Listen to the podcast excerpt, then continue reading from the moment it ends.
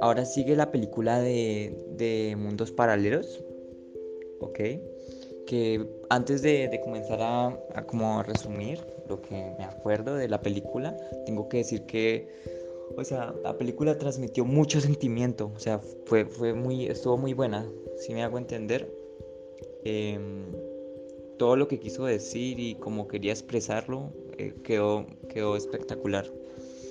Así que pues eh, la película eh, todo comienza con la teoría de los viajes en el tiempo a través de agujeros de gusanos artificiales, ¿ok? la empresa encargada a nivel mundial o laboratorios privados em, eran las encargadas para llevar a cabo estos experimentos de los agujeros de gusano. Primero, eh, la película comienza con una revuelta que pues al comienzo no se sabe dónde están, es como un manicomio, un centro penitenciario. O sea, al principio no queda claro, pero pues al final eh, se da uno cuenta que es un laboratorio. Y ahí se, se diferencian dos cosas, ¿ok? La primera es que hay fuegos y disparos y, que la, y la segunda es que lo provoca el sujeto de prueba número 69. ¿Listo? el cual es el que se le va es el que se le va disparando contra cada ente que, que trabaja hacia allí o que puede simplemente llevar una bata. Pero pues obviamente este no está solo, sino que cada sujeto de prueba, o sea, los que están con bata de quirófano, se le unen pues para darle a los químicos, que pues podemos llamarlos así. Eh, y eso, eh, o sea, es que es muy larga, sea, para no alargarnos, para no alargarme em, mucho contando todo lo que pues va a pasar a detalle, por detalle, voy a, voy a hacer algo un poco más analítico. Ok, después de todo lo que sucedió anteriormente, la corporación Nexus por fin logra transportar a un primate a un mundo paralelo. Ok, y, y más o menos lo volvieron como dos horas atrás en el tiempo, o una hora y media, por ahí.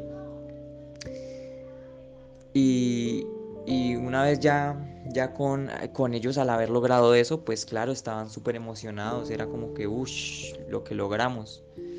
Pero pues obviamente como cada resultado bien va a traer unos 10 malos. Y empezaron a haber disputas y, y retrocesos en el tiempo. ¿Ok? Al final, em, que me acuerdo, resulta que el director estaba conspirando con el mercenario y el, y el reloj para el niño en realidad era pues un rastreador, ¿ok? O sea, el reloj que le había dado era un rastreador. O sea, era como que un chico de madre, ¿sí me entiende? Pero pues, bueno, la cosa es que logra, logran salir y el niño pues va al hospital mientras y la 1, la 2 y la 4 chatean que van para la corporación. La primera, en la cual ya sabe que el hijo está bien, se encuentra con el director y Chendo. Y pues en ese momento entra el mercenario y ¡pam! mata al director. ¿Ok? Eso es en la primera. En la segunda no me acuerdo. Luego, ah, en la tercera, eh, chatean y se cansa de escucharlo y lo remata. Y empieza a dispararle a la primera. Y justo cuando, cuando lo iba, la, iba a matar entre la segunda y, y mata a la tercera. Y luego le, y le dice a la primera es que es súper confuso. O sea, luego le dice a la, tercera. La segunda le dice a la primera que cuida a Dudu por mí. Así que pues la primera se quedó en ese, en, ese universo.